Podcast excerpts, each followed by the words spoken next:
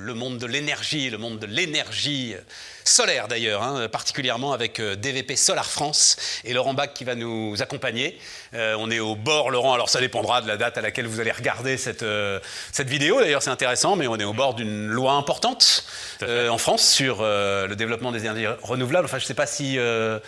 Euh, tu l'as regardé, si tu as été intéressé au... Je, suis l'actualité, mais c'est vrai que c'est des rebondissements, ça, ça fait des allers-retours. Euh, un, chiffre, un chiffre important quand même, hein, euh, de ce que je lis moi aussi à droite à gauche, puis je me renseigne un petit peu. C'est quand même 20 gigawatts de projets qui sont en attente aujourd'hui. Il faut vous rendre compte, mesdames, messieurs, ce que ça représente. 20 hein, gigawatts, c'est, on va dire, une bonne quinzaine de réacteurs nucléaires. Voilà, on va faire ça comme ça.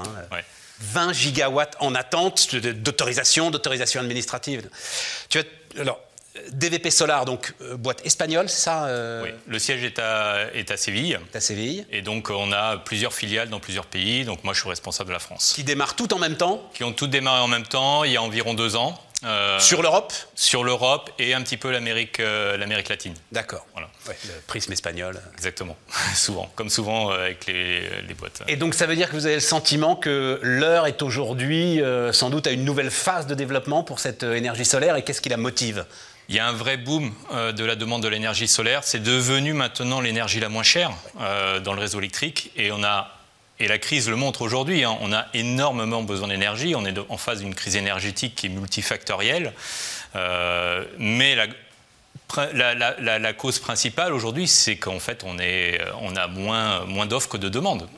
donc, du coup, on a, des prix de l'énergie qui explosent et on a cruellement besoin de produire plus d'énergie euh, c'est primordial pour aller dans la transition énergétique, pour électrifier tous nos, tous, nos usages au quotidien qui sont dépendants du pétrole. Et euh, on aura encore demain plus besoin des... Oui, mais est-ce qu'il y a aujourd'hui, alors par exemple, si, je m'intéresse euh, à la technologie des cellules ou des choses comme ça, c'est-à-dire des rendements aujourd'hui qui sont des rendements beaucoup plus efficaces que ce qu'avait pu offrir l'énergie solaire il y a quelques années? La, technologie s'améliore d'année en année. D'année en année. Hein. D'année en année, on gagne des pourcents de rendement. Euh, voilà. Et on s'améliore petit à petit. Il n'y a pas eu de grands bons. Euh, on n'a pas eu de grands bons. Euh, peut-être qu'on en aura dans les années à venir. Mais il y, a, quelques petits sauts des fois de rendement. Mais on est quand même sur une production lente, mais assez continue. Bon, je, je me permets juste de corriger un truc parce que quand même, il faut la technologie la moins chère, enfin la source d'énergie la moins chère, à la sortie du panneau. Oui. Hein, si on prend l'ensemble du système nécessaire, et notamment il y a tous ces sujets d'intermittence en ce qui concerne les énergies renouvelables, là on se retrouve sur des prix qui sont des prix différents et on ne va pas rentrer dans une, dans une querelle ensemble là-dessus, parce que je suis tout à fait d'accord avec toi, on aura besoin de tout le monde. Oui, exactement. C'est ça le truc. L'idée d'opposer les énergies les unes aux autres est sans doute la réflexion la plus stupide qu'on puisse avoir quand on réfléchit. Et on le voit souvent. Mais tout le temps, mais tout, le temps. Tout le temps, tout le temps. On a besoin de tout. C'est ce qu'on appelle le mix énergétique. C'est ça chaque énergie a ses avantages et ses inconvénients. Et il faut mixer le tout le plus intelligemment possible pour demain avoir une source d'énergie propre et à prix abordable. Alors, il y a un truc qui c'est particulièrement intéressant parce que tu t'intéresses au terrain agricole. Oui. Cette histoire de terrain agricole, c'est passionnant. Euh, la démarche, c'est quoi? La démarche, c'est aussi apporter un revenu supplémentaire aux agriculteurs? C'est ça. C'est, on est parti du principe que le solaire, on va dire un des inconvénients majeurs, du solaire, c'est le besoin de surface. Voilà. Euh, alors bien sûr, on a, qu'on a, bien, on a d'abord équipé les toitures, les parkings, et ça va se faire de plus en plus. Et il y a des nouvelles lois qui sont passées par rapport à ça pour euh, développer euh, encore plus. Mais quand on fait les ratios et des ordres de grandeur par rapport à des objectifs long terme, on se rend compte que bah, ça suffira pas en termes de surface. On va avoir besoin de terrains disponibles, de terrains dont le foncier n'a pas une valeur très élevée, parce qu'on est quand même sur des on va dire, faible densité en termes de revenus. Hein. donc on a besoin d'aller sur du foncier qui n'a pas une valeur euh, très élevée et donc forcément c'est le foncier agricole. Et le foncier agricole aujourd'hui qui nous intéresse, euh, c'est les pâtures pour l'élevage parce que c'est là où on peut faire des vrais projets en symbiose avec les agriculteurs. C'est-à-dire qu'on est sur du gagnant-gagnant. On va installer une centrale solaire, donc euh, des panneaux solaires dans une pâture. Donc aujourd'hui, on a un fermier qui a, je ne sais pas, 20, 30 hectares euh, de pâture pour ses vaches, pour ses moutons. On va, on va contractualiser euh, avec lui, on va lui dire, voilà, est-ce que ça t'intéresse euh, de faire une centrale solaire chez toi, sachant que ça va t'apporter des services en termes de protection de la pâture, de l'ombrage, protection des animaux, protection contre la sécheresse, contre les événements climatiques, il y en a de plus en plus. Et en plus, on va lui louer son terrain. Donc c'est-à-dire que lui va continuer son activité et il aura que du plus. Que des services il va et, Alors, et, un loyer. Parce que tu sais que ça y est, les écologistes commencent euh, à essayer de dire que non, euh, faut pas faire comme ça, faut faire autrement. Et enfin bon, bref. Euh, euh, il peut vraiment continuer son activité à l'ombre des panneaux solaires. C'est le but. Et aujourd'hui. Ça, c'est testé, validé. Euh... C'est testé, validé. Et les autorisations. Alors, la réglementation est en train de se mettre en place, notamment au travers de la loi, ouais. pour des définitions claires. Nous, tous les projets que l'on développe, on le fait sous le, on va dire, sous le, le, le, le nom de agrivoltaïsme. Voilà, c'est la définition aujourd'hui de agriculture et photovoltaïsme. Agrivoltaïsme qui permet de concilier les deux.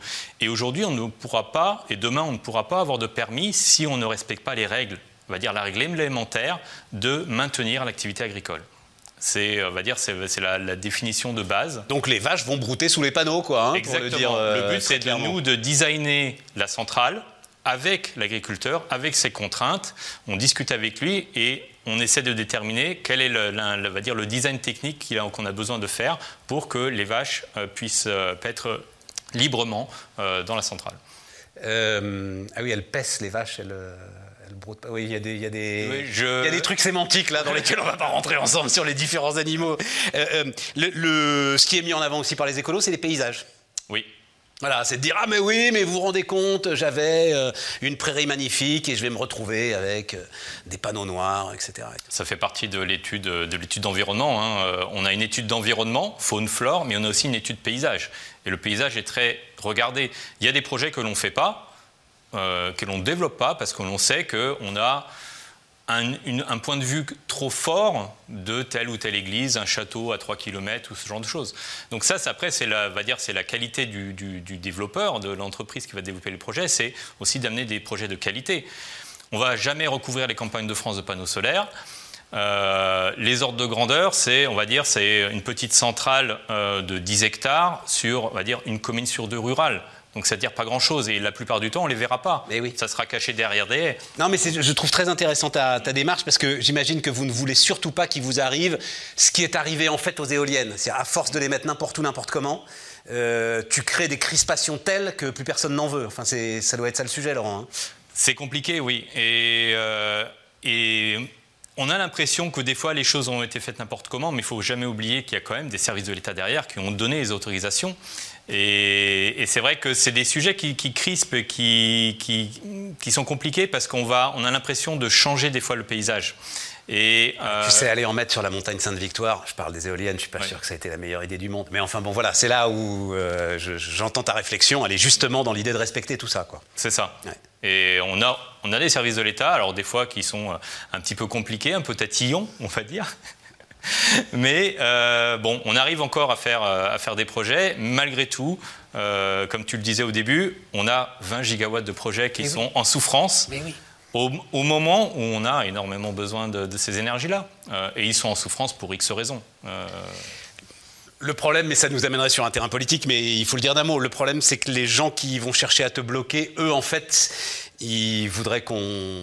Comment qu'on change d'économie, voilà, on va le dire comme ça, avec sans doute moins de dépendance euh, aux énergies.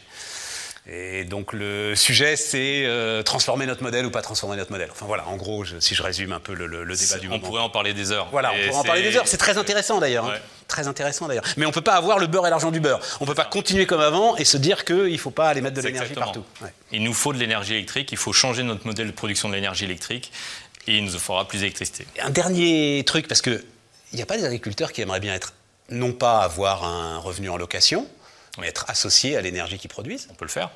On peut le faire. Ah oui, voilà. Euh, après, il faut savoir qu'on est, sur des, on est souvent sur, en termes de, de, de, clientèle, on va dire sur des agriculteurs type euh, élevage. Euh, L'élevage, en termes de revenus pour les, les, les fermes agricoles, hein, ce pas des revenus qui sont mirobolants. On n'est pas sur des grands céréaliers de la Beauce. On n'est pas sur des viti, viticulteurs euh, très riches. Euh, donc, il faut donc les gars n'ont pas envie de se lancer dans du trading d'énergie, quoi. Un, revenu régulier. Euh... Et il ne faut pas oublier que là, ils investissent zéro. On leur demande rien. Ils vont juste toucher un revenu. qu'ils n'attendaient pas, qui n'étaient pas espérés. C'est du plus. Tout à fait. Prennent pas de risques. DVP Solar France, donc, qui nous accompagne.